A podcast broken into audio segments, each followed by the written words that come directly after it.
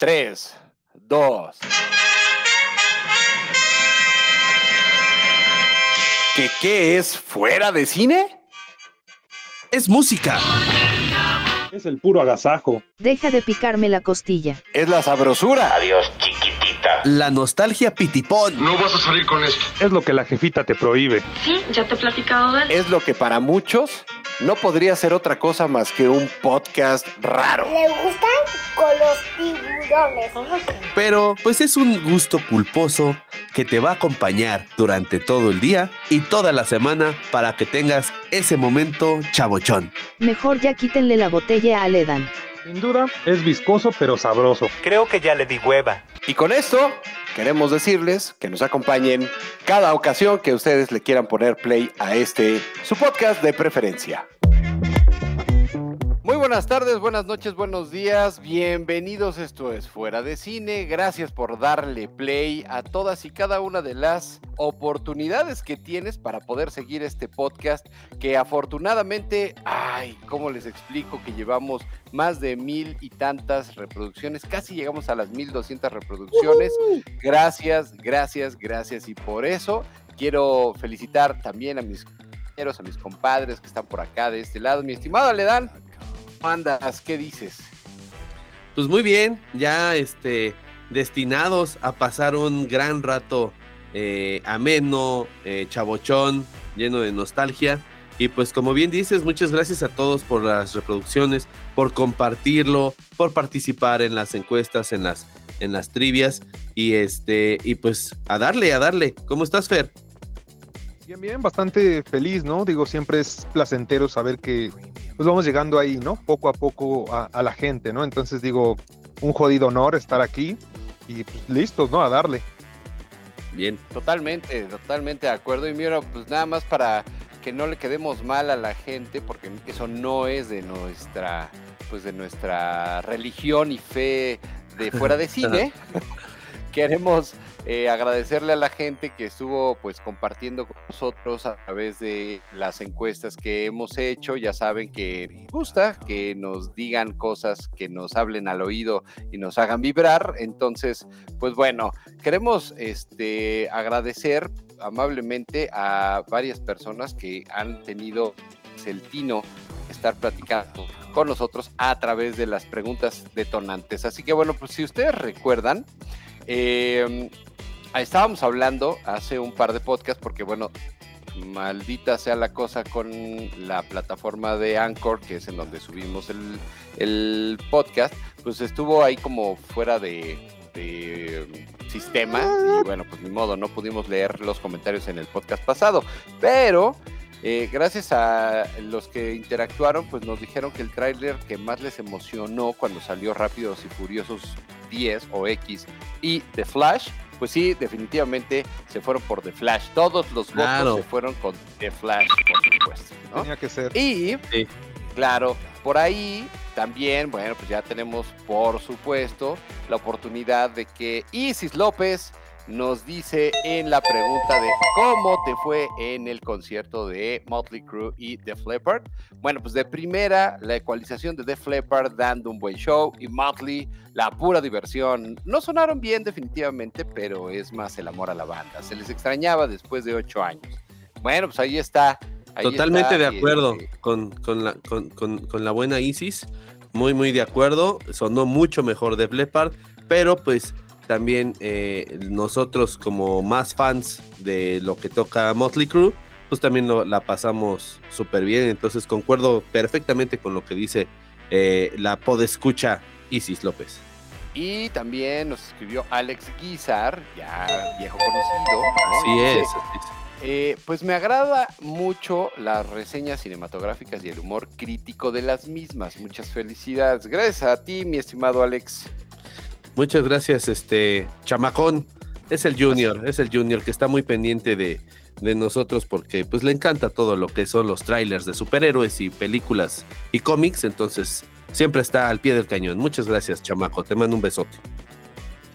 Perfecto. Oigan, pues también, fíjense que no necesariamente fue en las preguntas detonantes, pero sí en el Facebook. Y es que en el Facebook, les voy a decir, hubo un podescucha a quien le mandamos un fuerte abrazo, el buen Tico, eh, eh, nos comentó sobre pues la ahora la, el tema que estuvimos platicando la semana pasada sobre cuál fue el eh, concierto o su primer concierto. Y pues dice dice que fue más bien como una chiripa por ahí porque pues iba pasando y eh, de repente pues eh, adivinen a quién estaba escuchando. A Queen. Chicoche. No. no, Chicoche. Casi. Burbujas. No. Dice, el primer concierto sin querer queriendo fue La Maldita Vecindad en el centro de Xochimilco. Una Órale. vez acompañando a mi jefita al mercado. Y ya comprando boleto y todo fue a Korn junto con Linkin Park en el Foro Sol por ahí de los principios de los años 2000. Por supuesto que me acuerdo. Sí, claro. Claro, le abrieron ahí Static en la promoción. Ajá, ajá. Abrió Static X, luego siguió Linkin Park y luego con todo el mosh, eh, Korn. Sí, ahí estuvimos, por supuesto. No podía faltar.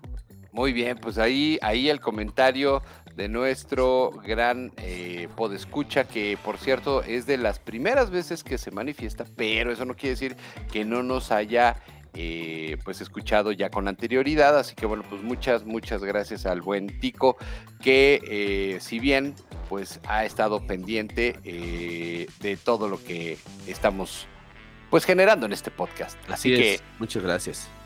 sin más ni más, mis estimados, ¿qué creen que traigo este día? ¿Qué creen que trae Aledán este día? ¿Qué creen que trae el buen Fer este día? A ver. Tenemos la bolita, la bolita, la bolita.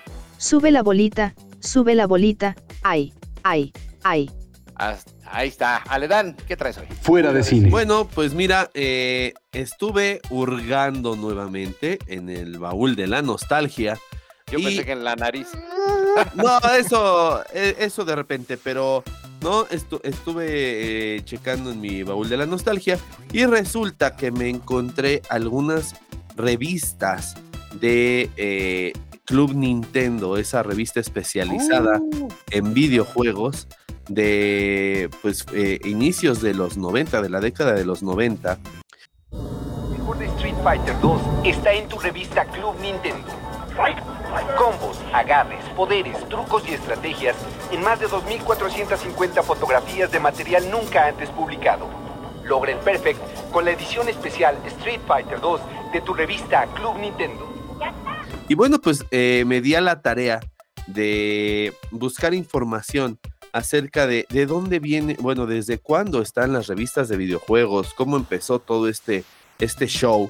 Y pues resulta que en 1981 en Nueva York apareció Electronic Games, la cual fue la primera revista de videojuegos eh, que contaba con el modelo general de una revista especializada de la época. Contenía análisis, anécdotas, algunos consejos y pues algunos de sus primeros reportajes, fíjense nada más, era la comparación de videojuegos entre el Space Invaders y Asteroids. ¿no? Entonces estaba, estaba muy buena la comparación, estaba, estaba chabochón el reportaje, pero desafortunadamente desaparece en 1985 debido a la crisis económica que sufrieron en el 83 el, país de acá arriba, los, lo- el United States. Pero bueno, pues gracias a ese éxito que tuvo esa revista, fueron apareciendo poco a poco más revistas especializadas en videojuegos, ya sea de consolas o hasta de computadoras, porque pues también ya se daba el gaming en las PCs. Bueno, creo que también hasta en las Apple. Y bueno, pues en nuestro país a lo mejor las podíamos encontrar en tiendas que importaban revistas, a lo mejor en estas tiendas como Sanborns o eh, tiendas especializadas de, eh, de cómics, por ejemplo el Comic Castle, de repente llegaba a traer alguna que otra eh, revista de videojuegos, pero pues no cualquier persona, digamos que podía pues entenderle directamente a todos los reportajes, quizá pues puedes entender a las imágenes de qué botones apretar, de por dónde andar paseando o algún tutorial, pero no, no, no tenías toda la experiencia por pues este la barrera del idioma, ¿no?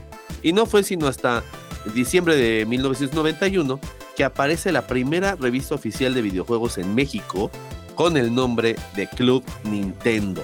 O sea, imagínate llegar a, a la- al puesto de periódicos y encontrar una revista en donde la portada de la- del primer número era Mario Bros.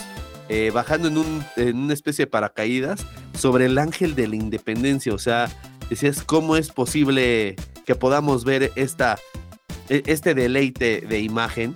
Emblemática esa portada, ¿eh? Claro, y carísima, por cierto, si alguien cuenta con esa, con ese, pues con esa revista, con ese número, ese tomo, eh, déjenme les digo que estuve investigando en internet y en algunas, algunas personas la están vendiendo de 7 mil a 10 mil pesos esa revista, nada más por ser la primera revista de Club Nintendo. Wow. Sí, no, está cañón. De hecho, esta revista inicia como un boletín en 1989, creado por Gustavo Gus Rodríguez, en paz descanse, y José Sierra, eh, la cual se llamaba El Mundo de Nintendo, que se vendía en la primera tienda oficial de Nintendo, ubicada en Avenida Insurgentes, aquí en, el entonces Distrito Federal. Hasta que, bueno, aumentó tanta la popularidad que el boletín se fue convirtiendo en revista. Y bueno, pues gracias a ella, en esa década también aparecieron otras revistas en nuestro país que inclusive ya eran ediciones eh, gringas que las habían eh, pues ya trasla- traducido, perdón, al español. Eh, a veces algunas incluso europeas, pero eran muy, muy, muy escasas. Eh, la mayoría venía de Estados Unidos. Algunas revistas muy sonadas en esa década, pues era la Electronic Game Monthly, que pues era la más famosa, o la Atomics, eh, Video Tips, la Game Pro. Y yo me acuerdo hace no muchos años que todavía existía una revista llamada Gamers que pertenecía a esta cadena de tiendas de videojuego que tenían el, el mismo nombre, si no, si no mal me equivoco. Y bueno, pues todas estas revistas eh, fueron nutriéndonos de trucos. eh, como decía Fer el otro día, de repente pues te, te spoileabas antes, a veces, a veces no era como que tan conveniente.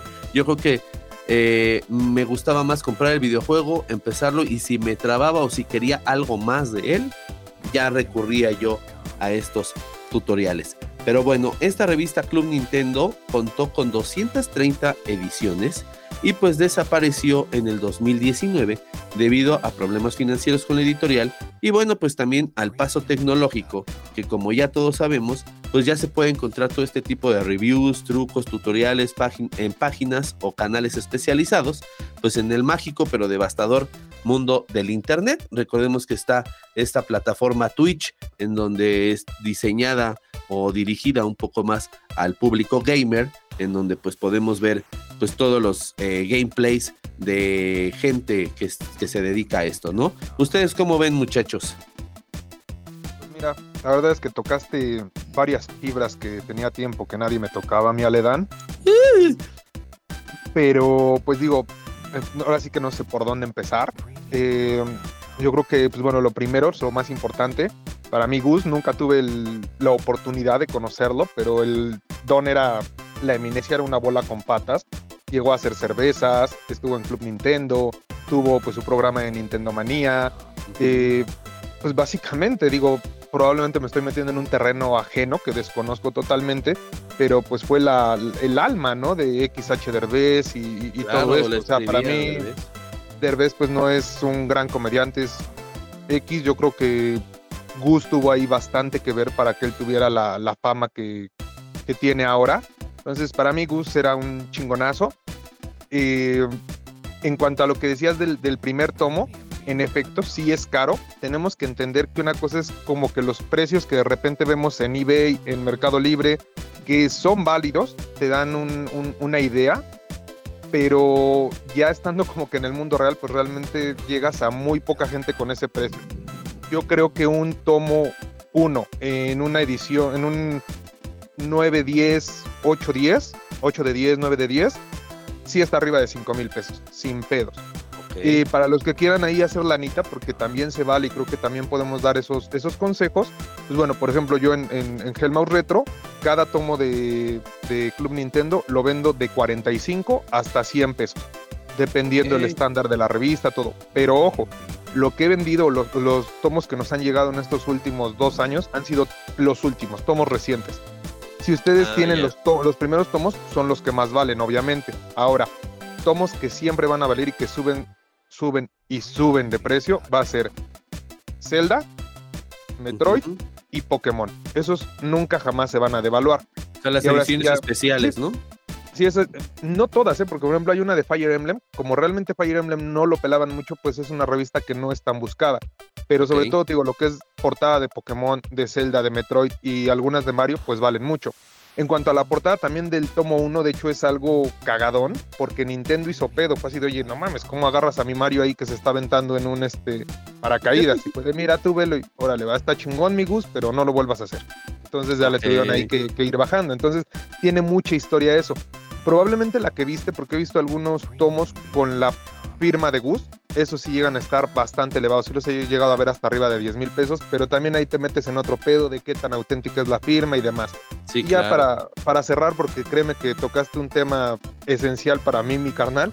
eh, pues bueno, para mí al menos en mi infancia era equiparable, y lo digo así, sin tapujos, para mí era equiparable el comprar un juego de Super Nintendo, abrir la caja, ver el manual, el insert, meter el cartucho, que comprar una revista de Club Nintendo. Para mí era algo equiparable el abrirlo, el ver sus dibujos que mandaban, las preguntas, respuestas, todo sí te spoileaban porque sí, pero bueno, era un, un mal necesario, ¿no? Actualmente odio el, el mundo gamer actual.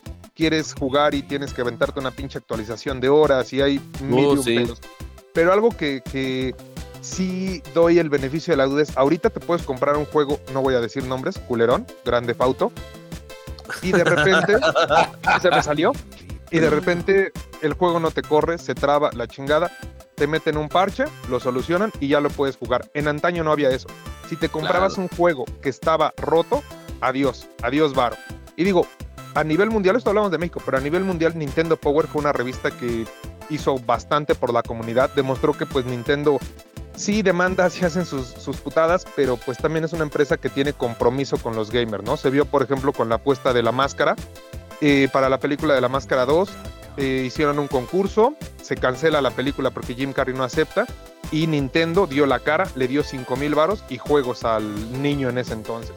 Igual Órale. Game Freak, que ahora hace Pokémon, Game Freak en Japón empezó siendo prácticamente un fanzine y digo, ahorita son una subsidiaria, subsidiaria, corazón, mano derecha, parte importante de Nintendo, ¿no? Entonces, mi Aledán, felicidades, te debo un pulquito por traer tan buen tema. Eso. Pues yo creo que era un agasajo para todos. O sea, yo por ejemplo ahorita acabo de meterme a eh, Mercado Libre y pues por 400 varitos te puedes llevar fácil como unas eh, 3, 6, 9, 12, 14, 26 este, Ediciones. ediciones por 400 pesos, ¿no? O sea, También no está son, las más, legal, ¿eh? no son las más importantes, probablemente, pero yo, por ejemplo, pues sí, sí tuve, yo creo que prácticamente todo el, el año 1, ¿no? Ok. Todo el año 1 sí, sí lo coleccioné. Ya después, el, el tema conmigo probablemente fue que yo no brinqué de la NES a la Super NES.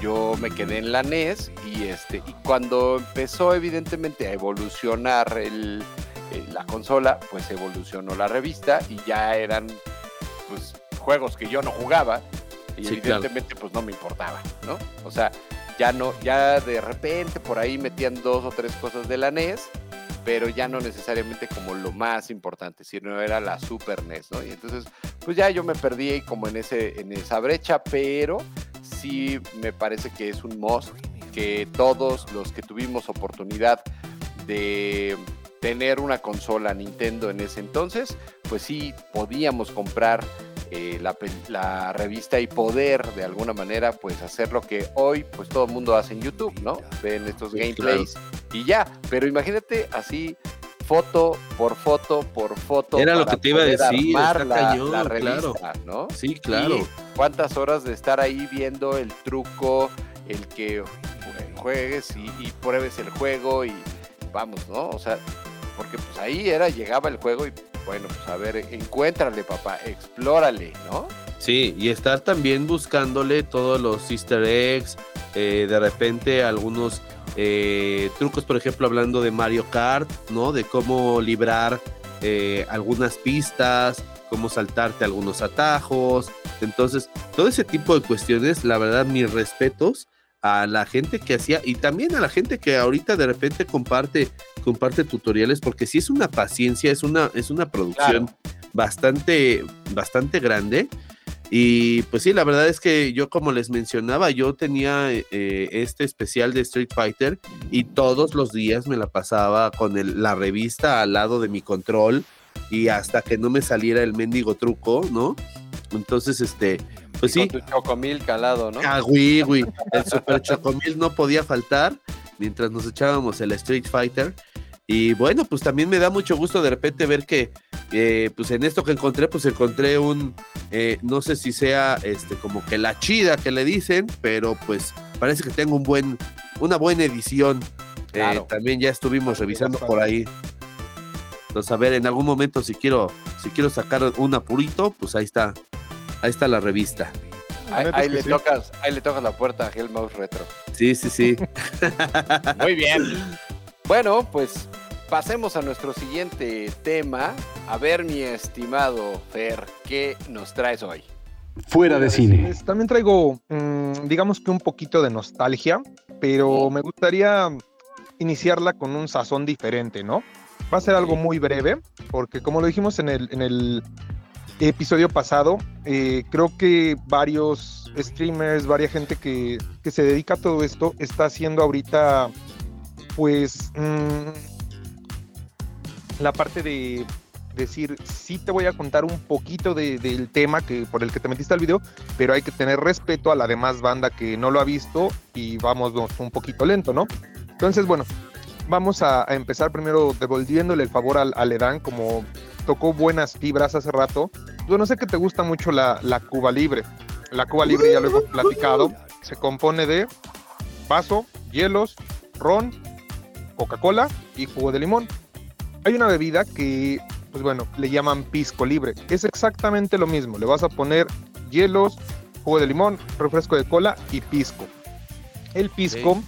Hay una gran discusión de dónde viene, porque hay denominación de origen controlada, calificada y demás, que avala como que el verdadero pisco es el peruano.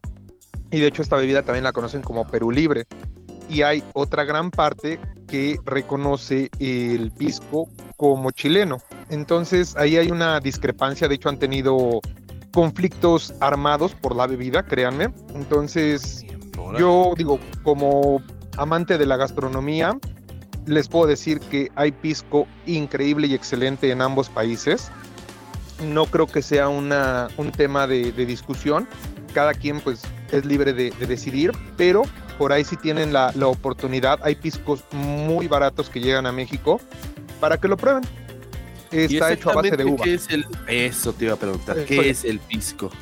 es- está hecho a base de uva, pero bueno, para no alargarnos tanto y, y darle la, la bienvenida, pues bueno, de Chile tenemos un, un patrimonio de la humanidad que es Pedrito Pascal, que de verdad, Claro. otro carnal que, que le debo unos pulques, nada más que no me ha contestado los WhatsApp del cabrón, pero de verdad, o sea, ese señor lo que está haciendo lo, la está rompiendo. Y pues bueno, vamos a hablar de, y no hablar de, El Mandaloriano, el Yeah. inicio de esta tercera temporada. La verdad es que está raja madres, me encantó, está increíble. Y, Es que, perdón que te interrumpa ahí, Fer, pero híjole, es que superar el final de la segunda temporada y de repente aventarte la, la pues como la bronca de a ver, vamos a hacer la tercera temporada. ¡Ay! Sí. Fíjate, y ahí, por ejemplo, parte de lo que me está gustando, eh, ah, esto es como que algo de amor-odio, me está gustando, por ejemplo, que están empezando a entrelazar bien las cosas en el aspecto de que si tú viste la temporada 2 de Mandaloriano y dices, a la chingada, yo solo voy a ver de Star Wars Mandaloriano y de repente ves las tres, te van a quedar un chingo de lagunas. Sí o sí, tienes que ver el episodio, me parece que es 5, 6, el, el final de temporada de, de, de Boba Fett. Claro. lo tienes que ver a claro. la de a huevo, porque si no, no vas a entender. Entonces digo, ahí están mezclando, están empezando a entretejer su universo, lo cual se agradece, pero como les decía, también encabrona que de repente ves los últimos episodios que hicieron Disney con Star Wars y dices, no mames, qué chingadera se sacaron del orto, cuando pueden hacer este tipo de joyas, o sea, realmente lo están haciendo muy bien no están dejando de lado por completo a los Jedi, pero es como que, bueno, vamos a explorar más el universo. Entonces, Sí, sí, está sí. bien. Salgamos un poco sí. de la familia Skywalker, ¿no? O sea, Exacto. Pero bien llevado, porque digo, aquí se vio en el episodio, ¿cuál fue? En el 7 que se querían deslindar y en el 8 fue de eh, no regresamos y en el 9 pues hicieron ya su, su cagadero total de siempre sí, sí, voy a ser Skywalker. y- Ajá, o sea, que de hecho, o sea, digo, basándonos en lo que ahora le llaman el universo expandido, es entre comillas válido, porque sí, es un hecho que Palpatine no muere, muere uno de sus clones y de hecho tiene ahí un acercamiento a Luke Skywalker con el lado oscuro y demás, pero precisamente eso es lo que encabrona, ¿no? Que Disney puede tener el potencial para hacer bien las, las, las obras que, pues digo, marcaron generaciones y generaciones y generaciones y pues hacen chingaderas. Créanme, recomendación total. eh, si no vieron eh, el libro de Boba Fett, se lo tienen que aventar, es un Sí, obligado. de hecho, y está muy Está- bueno además. Sí, está muy muy bueno. El final sobre todo está rajamadres. Y pues bueno, CGI bastante bien, actuaciones bastante bien. Para todos esos eh, botasmeadas que he leído por ahí por Facebook que dicen que Pedro Pascal no vale porque trae el casco todo el tiempo. A ver, si la ves en el idioma original, vas a ver que sí actúa, sí imprime. Es un Sí, chingón claro. el señor, no se le puede negar. Y pues bueno, eh, para toda la banda que la ve en, en doblaje, que también se, se vale, creo que el doblaje también está muy bien actuado, está muy bien llevado. Ahí pues bueno, mi Charlie, para los que no sepan, tiene una academia y para los que sí sepan, pues tiene una academia también. Entonces, este, él nos podrá dar una, una opinión más, más acertada, pero créanme, esto del Mandaloriano va para largo, tiene todavía bastante de dónde explotar, tiene mucha relación con todo el universo de Star Wars. Recordemos que Grogu, el Baby Yoda, fue uno de los sobrevivientes de la Orden 66, entonces todavía hay un chingo de cosas por explorar. Si eres fan de Star Wars, te va a mamar. Si no eres fan de Star Wars, también te entretiene porque está bien llevada la serie. Sí. ¿Ustedes cómo la han visto? Sí, de entrada la misma Ahsoka, ¿no? Que este, pues ya no siendo tanto como en el papel de Jedi, pero sí entrenada como Jedi. Y este, y, y bueno, pues también sobrevive y es una emblemática en la serie eh, la, en la temporada 2. Y que bueno, pues eh, por ahí también tenemos eh, la aparición de un pues, viejo conocido como Luke Skywalker, ¿no? Que bueno, pues llega al final de la segunda temporada y que bueno, pues o de la primera. de la mm, no, de la segunda temporada de Mandalorian. Sí, es- Ajá. es en la segunda Cuando rescatan, ¿no? A Grogu no es en la Sí, primera. ¿no? Sí, es en- al final de No, la sí, es en primera la temporada. segunda. Ah, es En en la la segunda. segunda, Ah, sí, perdón. en la Sí, porque ves que se va a entrenar y luego regresa que le enseña su chalequito. Ah, perdón. Tienen toda la razón. Sí, Tienes sí. toda la razón. Que Entonces, llega con su este, chalequito. y que bueno, pues o- obviamente, pues el arranque de una nueva etapa eh, en donde, bueno, pues muchos de nosotros vimos esperanza, ¿no? Vimos The New Hope en The Yeah. Mandalorian. ¿no? Claro. Pues dijimos, bueno, pues órale va, ¿no? Vamos a seguir confiando en lo que puede seguir sacando, eh, ya no tanto eh, Star Wars como tal, sino la gente que está detrás haciendo las historias y, y relatando las historias de Star Wars, ¿no? Entonces, bien ahí y esperemos que, bueno, pues esto camine como debe de ser. Así es. Sí, yo creo que es otra, otra de las cosas que me, pues que nos dio John Favreau, ¿no? Después de haber escrito, que habíamos comentado precisamente en el episodio pasado, lo que son las películas de Iron Man, las primeras dos películas de Iron Man, que bueno, pues sí las, las, las dirige John Favreau. Y después de estar involucrado también con la parte de Avengers y el Infinity War, eh, lo que hace ahorita, bueno, ya desde hace rato con la primera temporada de Mandalorian y lo que ha estado eh, colaborando tanto con el libro de Boba Fett también, eh, la verdad es que hace un trabajo exitosísimo. O sea, yo creo que si este cabrón hubiera hecho las, los este, tres episodios, a lo mejor hubieran sido otra cosa totalmente diferente. O gracias a que vio la regada que hicieron, de eso aprendió y se aplicó para hacer estas, estas series, ¿no? Y bien como también mencionas, Charlie, pues ya Ahsoka también ya tendrá su serie, ¿no? Claro. Eh, yo todavía tengo ciertos conflictos con ese personaje, porque pues como para mí Anakin nunca fue un maestro Jedi, no tenía por qué haber entrenado a Ahsoka y Ahsoka no debe ser Jedi, pero bueno, esos ya son chaquetas mentales que tiene uno y que pues de todas maneras ya, ya Que lo no hace. lo es. Pues yo digo que no es una Jedi. No, no lo es. Ella de todas maneras, este, para aquellos que, que tienen este eh, conflicto como el de Aledan, pues ella renuncia, se da la media vuelta y dice, ¿sabes qué? Este pedo no me late, están bien pinches extremos, y bueno, ahí se ven, ¿no? O sea, tuvo como cierta congruencia, y bueno, pues ya lo, lo aprendido, pues nadie me lo quita, ¿no? Sí, sí, como sea, eh, la, la pues, unión con la fuerza la, la trae. Exacto, porque pues sí traigo el don, y bueno, pues este, ¿no? Ya, Ya lo, mis- ya lo domino, ya lo, ya, pero no, no necesito, y es muy parecida eh, la filosofía de Ahsoka a de Mandalorian, ¿no? O sea, ¿por qué? Porque en su momento, pues is the way todo el tiempo, ¿no? No me quito Claro, el casco, claro. no me quito el casco, y a la mera hora, pues ya chingue su madre, ¿no? O sea, no podemos ser tan extremistas y se lo quita, ¿no? Entonces, Sí, hubo la y necesidad. ella, y ella, pues igual, por la necesidad de, de- de no ser una extrema ferviente creyente, dijo, ¿saben qué? Pues ahí se ven con su desmadre, ¿no? Yo aquí no le atoro. Pero bueno, Así es. Pues fíjate que le crean esa necesidad de quitarse el casco también por la parte de valorarlo actoralmente, ¿eh?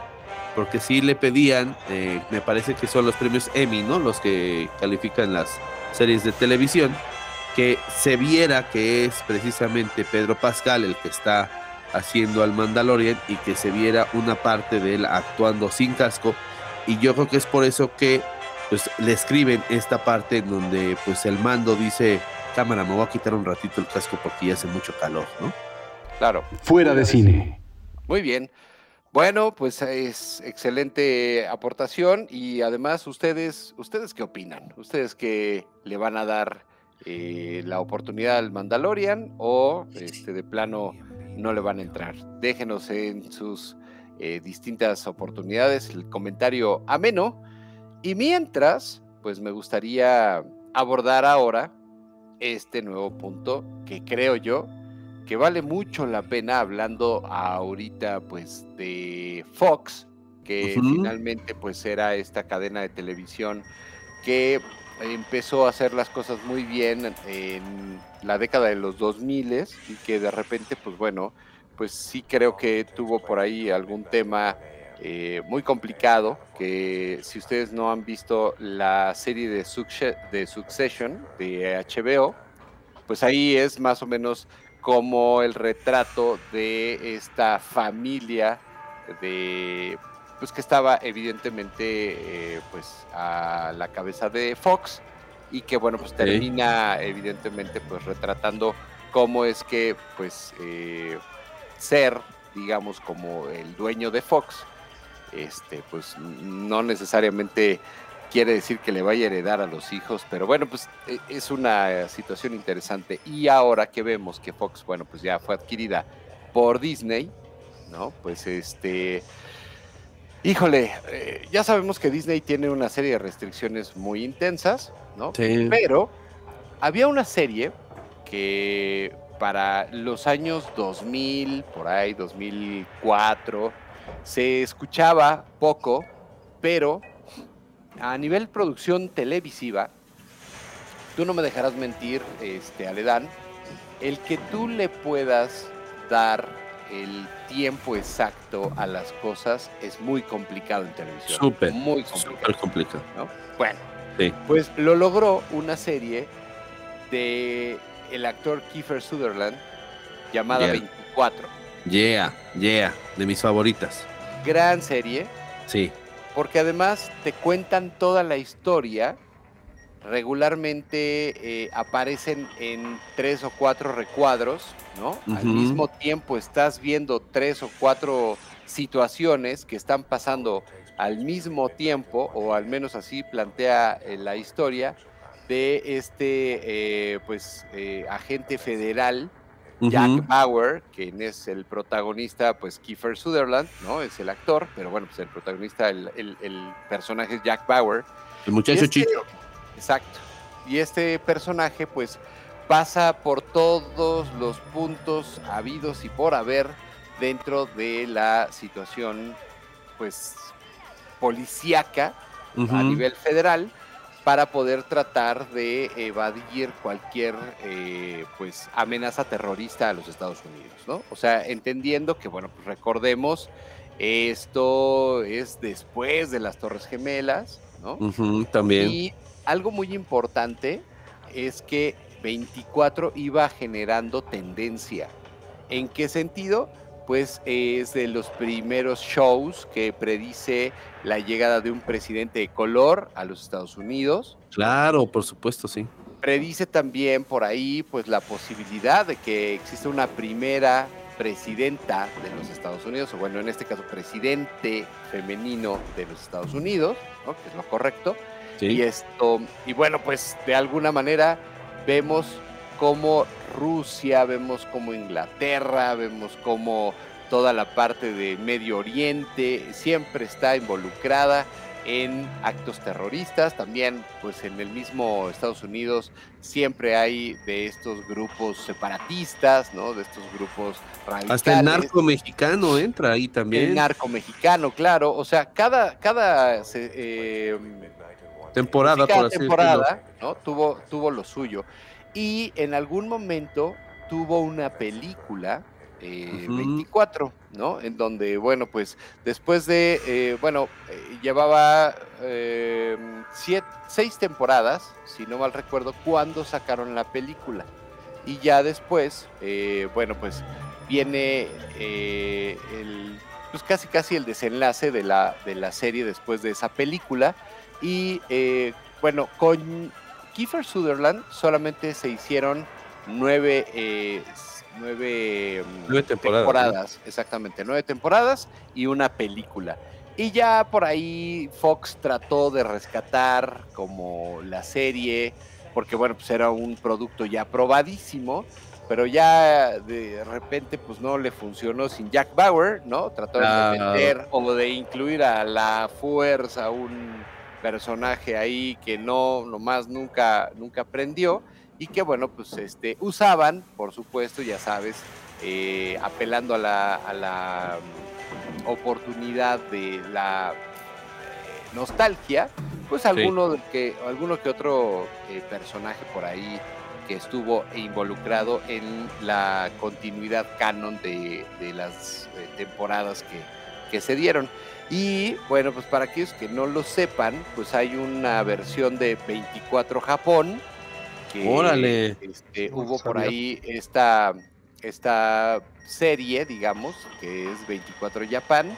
Y también por ahí eh, tuvimos una oportunidad de ver a 24, eh, pero eh, contado desde una perspectiva de los antagonistas que pasaba pues su tiempo en la cárcel, ¿no? Entonces, ah, eh, bueno, pues por ahí, ahí les dejo esta serie que la verdad siempre es un agasajo ver porque pues sí, la producción, la música, los eh, personajes desarrollados en esa serie y sobre todo, bueno, pues el, el personajazazazo de, de Kiefer Sutherland, eh, el buen Jack Bauer, siempre fue un badass y siempre se la creíste y siempre, siempre te preocupabas, ¿no? Porque lograra el cometido y la idea pues siempre transcurría durante todo un día, por eso se llamaba 24, porque todo transcurría durante 24 horas, ¿no? Sí, de hecho eran 24 episodios que te iban narrando, cada episodio duraba una hora y esa hora exactamente te narraba lo que pasaba en una hora de ese día. Por eso era tan mágico, eh, era, era tan eh, creativo. Eh, exacto.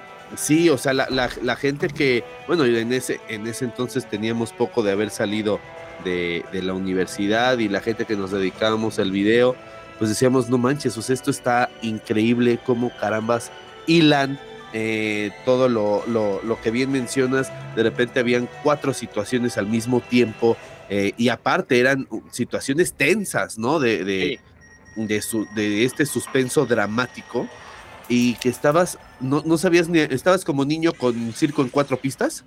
Sí, sí, totalmente. O sea, estaba muy, muy, muy bien elaborada. Eh, mm, siento que ya, obviamente, poco a poco fueron desgastando el personaje de Jack Bauer, como todo de repente hay que saber decir, vamos a hacer hasta aquí para que quede perfecto, para que se despida a gusto, pero pues ya sabemos que los manejos del dinero, la de la popularidad y que pues si me sigue dando, eh, si este cochinito me sigue dando lana, pues lo voy a explotar hasta que truene y así pasó.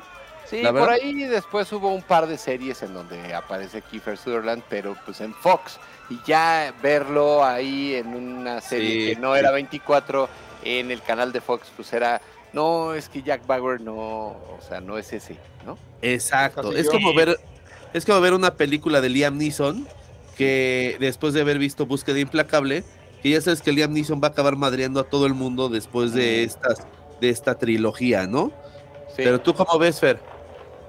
Pues yo creo que mm, la neta está chido, está cotorrón todo este asunto. No soy fan de, de 24, no tuve la oportunidad de verla, vi episodios ahí esporádicos.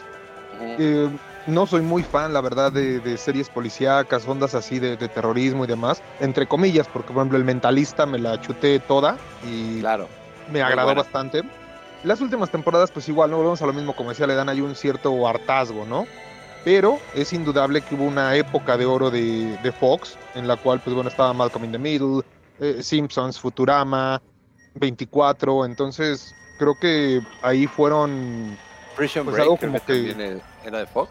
Es que había varias- Eh, no me acuerdo si Fox más bien como que la Tenía derechos de transmisión, ¿no? Ajá, exacto, la transmitía. Ah, ok. Pero sí creo que Prison Break era como de AMC o algo así. Ah. Igual que Walking Dead, ¿no? O sea, Walking Dead es de AMC, pero tenía los derechos, bueno, tiene los derechos de, de transmisión. Exacto.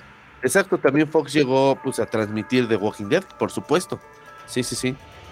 Pero igual digo, la neta es que yo creo que le voy a tener que, que echar ahí una, una vista. Son nueve temporadas, ¿no? Sí, bueno, en realidad son 10 temporadas y una película, ¿no? Pero la temporada número 10, híjole, si a mí me preguntas, yo diría no la vean, amiguitos. Sí. Sí, sí, sí. Creo que yo me quedaba así, así extasiado con las primeras tres. Creo que las primeras tres me parecieron una, un- una onda muy bien manejada. Buenos temas, buenos guiones, como dice también Charlie, la parte de pues de este presidente, ¿no? Que llega eh, eh, de, raza afroamericana, esta parte eh, de negociaciones con la, presi- la señora presidente, eh, también muy, muy, muy, muy bien. La parte de, de- de esta, esta temporada que está contra los narcos mexicanos me, me fascinó, me pasó a encantar, la verdad. Y pues también todo lo que surgía alrededor de sus conocidos. Claro. Porque de repente eh, resultaba por ahí que el conocido también estaba coludido con los malosos. Sí, sí, Y. ¡zas! ¿no? Te, te daba como que todo el, todo ese volteón y ese, pues ese, ese toque también, ¿por qué no? Novelesco de ¡Ay, no inventes! Era su novia. Pero este, muy bien, muy bien. La verdad sí, sí, sí, este, muchas gracias por ese, esa remembranza, mi querido Charlie. Y sí, si no, si no la han visto y tienen esa opción, chéquensela, la verdad vale mucho la pena. Sí, Oigan, la verdad. una acá la voy a ver. Bien. Muy bien. Fuera de cine. Bueno, pues mi estimado Aledán, ¿en dónde te encuentran, por favor? Bueno, pues a mí me encuentran en mis redes sociales como arroba aledan15 y también si pueden darle una visitadita a mi canal de YouTube Línea Continua CC, en donde pueden encontrar datos curiosos de crónicas cotidianas. Y a ti, mi estimado Fer. Bueno, a mí me encuentran como Helmaus Retro, ya sea en Instagram o TikTok. Muchas gracias por seguir este pues, fuera de cine. Y recuerden cuidar el planeta, no tirar basura. Es el único planeta que tenemos donde vive Pedrito Pascal, cabrones, por favor. Y me- Estuve a punto de pensar que iba a decir donde vive Pedrito Fernández. También, ¿no? Digo, Sí, también, también, saludos a Pedrito Fernández. Muy bien. Bueno, pues con esto acabamos esta emisión del podcast, pero les agradecemos a todos y cada uno de los que han comentado y los que no han comentado, pues comenten, participen y No muy bien con nosotros. Así que bueno, pues ya lo saben, a mí me encuentran en las redes sociales de Instagram y Facebook como C-Morado o las redes sociales de este programa en arroba cinefuera mándenos ahí algún comentario, ya lo saben, estamos disponibles tanto en Facebook como en Instagram y pues si usted quiere verse un poco más vintage, aviéntenos un mail a fuera de cine arroba gmail.com. Muy bien, Muy bien. Muchas gracias. Let's rock. Chau, chau. cuídense. Bye. Ahí se lo lavan. Esperamos te haya agradado Esperamos te haya agradado el episodio de hoy. escuchamos la próxima semana en punto del momento en que tú le des. Gracias por escuchar. Fuera de fuera de cine.